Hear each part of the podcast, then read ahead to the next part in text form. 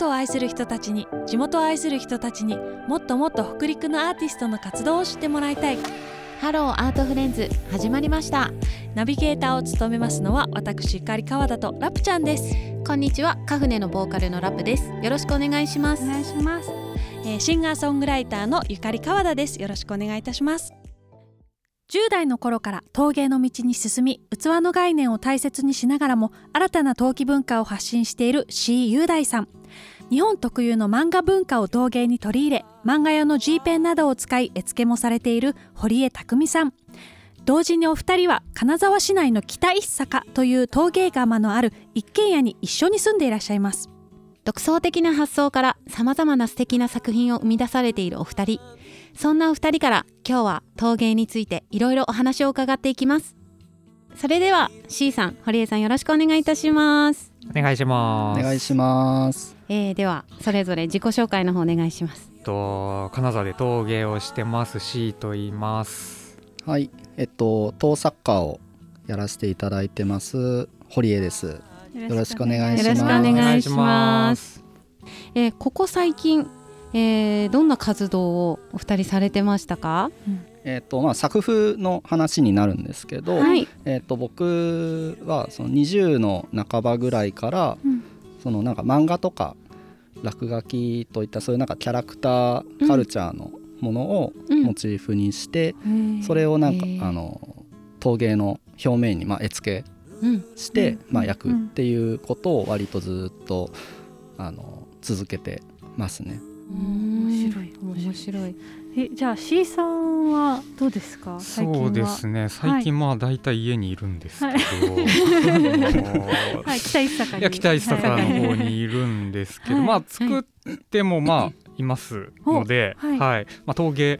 陶芸で言ったら最近なんかな謎汁謎汁機っていうのをちょっと作ってて。謎汁。謎汁機もういろんなあごめんなさい。そうなんですよ。えっと謎汁はい。謎汁っていうはい。まあ汁があるんですけど。はい。飲み物という飲み物ですね。飲み物です飲み物なんですけど、まあ、はい。はい。汁なんですけど、はい。まあまあ一言で言うとスープでもはい。ドリンクでもない、ポジションがよくわかんない飲み物うん。にちょっとそのポジションを与えたいなっていう、うん。なんか謎のポチモチベーションがはい。上がってきたので、はいはい。あそれまあ陶芸やってる僕の役割としては、うん。まあ、謎汁の専用の器があればちょっといいんじゃないかなっていうので謎汁に居場所を与えるというか。あそう。そうですねそうそう。そうそうっていうのが最近のモチベーションですね、はい僕の。あーはい。なんかすごい、もう開始何分かでも相当ね興味津々の話題がね。ちょっとこの謎汁についてはまたあのポッドキャスト版とかでもねもうちょっとあ深掘りさせてください。はい、はい、ちょっと喋りきれないので。あのまた喋ります。はい。でもそう思うとお二人ともその、えー、と今まで陶器とか陶芸っていうところで、ふうん。普通通りに使っていたりとか、うん。皆さんがなんか美術館とかで見てうん。ものっていうとまたちょっと違う形ね。を、一般的にこう流通してたりとうん。かうん。知られてるあの私たちの中での陶器ってうん。いうジャンルからは少しね、ね。一個はみ出してるっていうか ねそういうものを二人とも作っている敵とですね。ね、うん。かもしれないですね。うん。あそうですね。えそうしたらそんなお二人、あのここ最近で何か発表された作品というんでしょうか、うん。何か表に出したものとかってどんなものがあるんですかね？そうですね。まあうん。と先月と先々月に、うん。あの愛知県のギャラリー好きっていう、うん。あの数に寄せると書いてギャラリー好きっていうところで、あのうん。行われたグループ展2つ、うん。あの片方が割ともうオオブジェ彫刻的な作品を、えー出してもらうっていう方のテーマの展示で,、はい。でもう片方はあのぐい飲みだけ出してくださいっていうテーマの展示に、まあ、出させていただきましたね。ええちなみにじゃあ、うんそのお二人のこう石川県とかで見れたりとかっていうものってあったりしますか？多分ね皆さんが、あのもしかしたらもう見てるかもしれないんですけど、はい。あの高林坊に東横インっていうホテルがあるじゃないですか、うんあそこのショーウィンドウに、うん。実は僕と飼育の作品がうん。なんかはちゃめちゃに置かれてます、半分走行的に そうそうそう。っていう風になっちゃいましたね。そんな贅沢な。2年も。2年も2年も経って。なんか多分もう本当になんかあるなぐらいな感じでしれっと見てる人がね、まあまあめちゃめちゃいると思うんですけどえ C さんは？はい。最近はどんなお仕事されてます？そうあのーまあこのうちの期待坂の土間をしつらえたっていうのが一番 やってたことというか まあうん。なんか棚を作ったりとかっていうなんかそんなことをうん。しつらえたって言ってそのうん。多分みんなが思ってる一回りぐらいめちゃくちゃガチでしつらえられている。空間 だから。でちゃんとそういう形態になっているという。すごい雰囲気ありますよね、うんあります、うんあります。なんかガラス張りの扉だから、うん。なおさらなんかこうガラス越しに中が見えてそう、うん。余計気になんだろそうだからな何なんだろうここはっていうなんかその加減に。うん。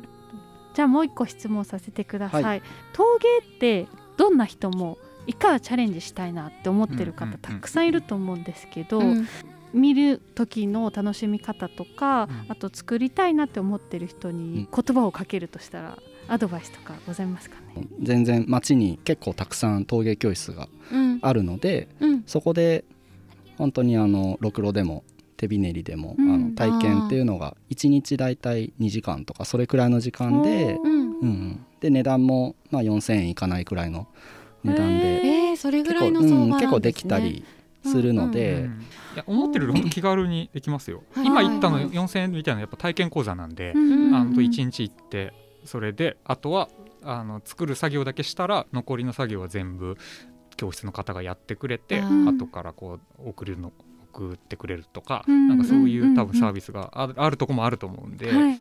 でもまあ自ら作らなくともうん買ったりとかっていううん購入してうん楽しんでいただくっていう方法もあると思そううんですけど、なんかどういったところに行くとなんか自分のお気に入りが見つかるよっていう、うん。なんかおすすめの場所とかってあったりしますか、うん。陶器市とかうん。年に何回かやってたりするのへで、ー。その単純にククタニのねあそうそうそうそう。九谷うそうそう。そうあは普通に、うんうん。まあでも普通に野外イベントではい。やってるような、うん。なんかあーあーあるよなんかねテント立ててね、うん。あのシノキ迎賓館のあたりとか、はいはい。あのあたりでやってるようなやつとかは逆にちょっとね面白いものが見つかる。自分の力で見つけれるみたいな楽しみは多少ある気が、でもなんかその出店側もちょうんっとある意味少し敷居が低いから、うんうんなんか価格帯ももしかしたらあそうですそうです、うん、うんお手頃なだいのかもしれない。だいぶお手頃ですね、あだいぶ違いますだいぶ。かなり違う、へだからなんか陶芸の知識とかどういうふうに面白がっていいのかわかんないみたいな時とかうん。はもううん本当なんかその辺の雑貨見に行くくらいの感じで、うん。ああいうイベントは見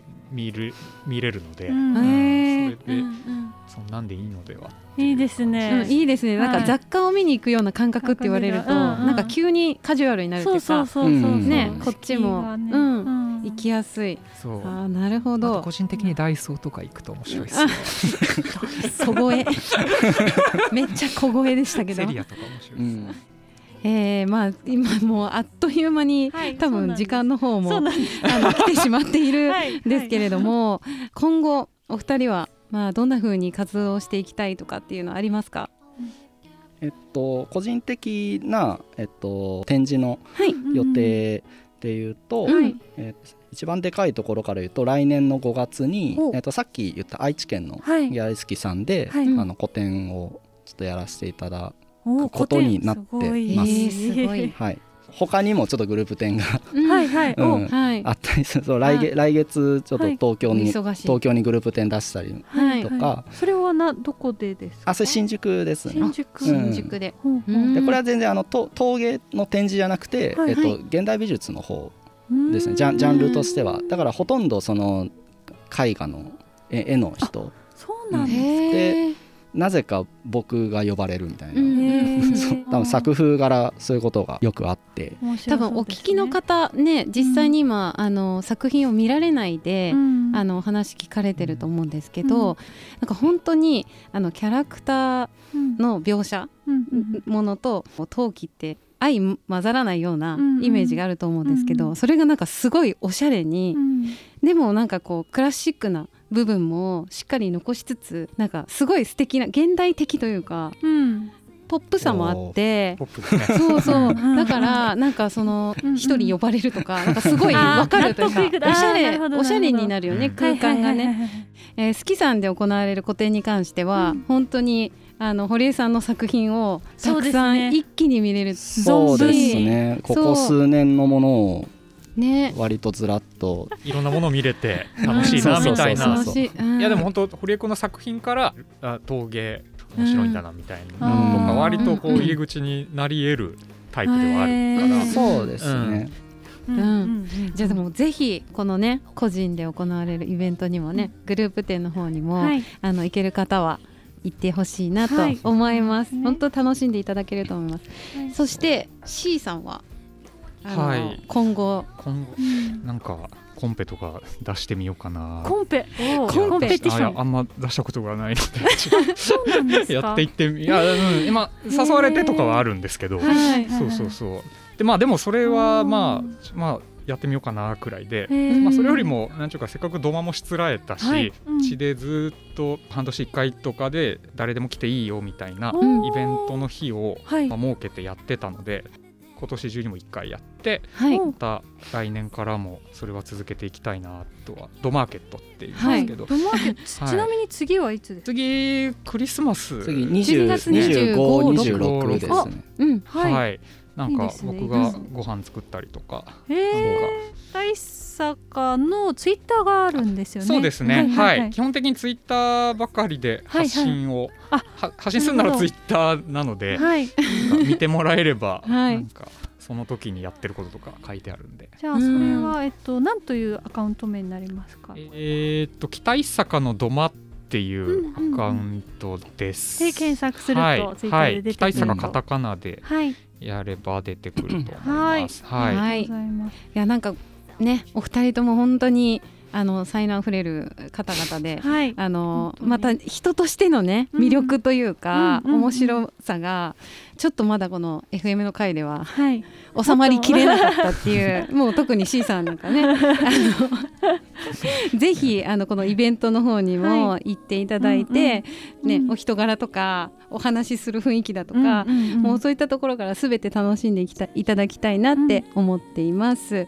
では、えっと、お二人の、えっとはい。アクセス先といいますか何かお二人に依頼したいなとか、あうんお話聞きたいなっていうと時はどうしたらいいですか、僕ははい。堀江匠のさ、はい。作家名ではい。あの Google 検索していただいたら、はい。Twitter と Instagram があ出てくるのなるほど。堀江で、匠さはいん、で堀江が漢字検で匠がひらがなな。んですけど、はい、あの C の方も一緒です。索あわかりました。同じようにツイッターではい。ありました、来るんですけど、はい。まあ北一坂の土間のアカウントからでも全然あいいので、うん。どちらからでもお二人に、うん、飛べる飛べるようになってるので、わかりました、じゃあそのような形で。はい、では本日はまだまだお話いっぱいしたいところですが続きはポッドキャストということで、はい、よろしくお願いしまよろしくお願い。しす。今回お招きしたのが陶作家の堀江匠さんと、えー主に陶芸をされているはい。C 雄大さんでした、ありがとうございました。ありがとうございました。ありがとうございました。ありがとうございました。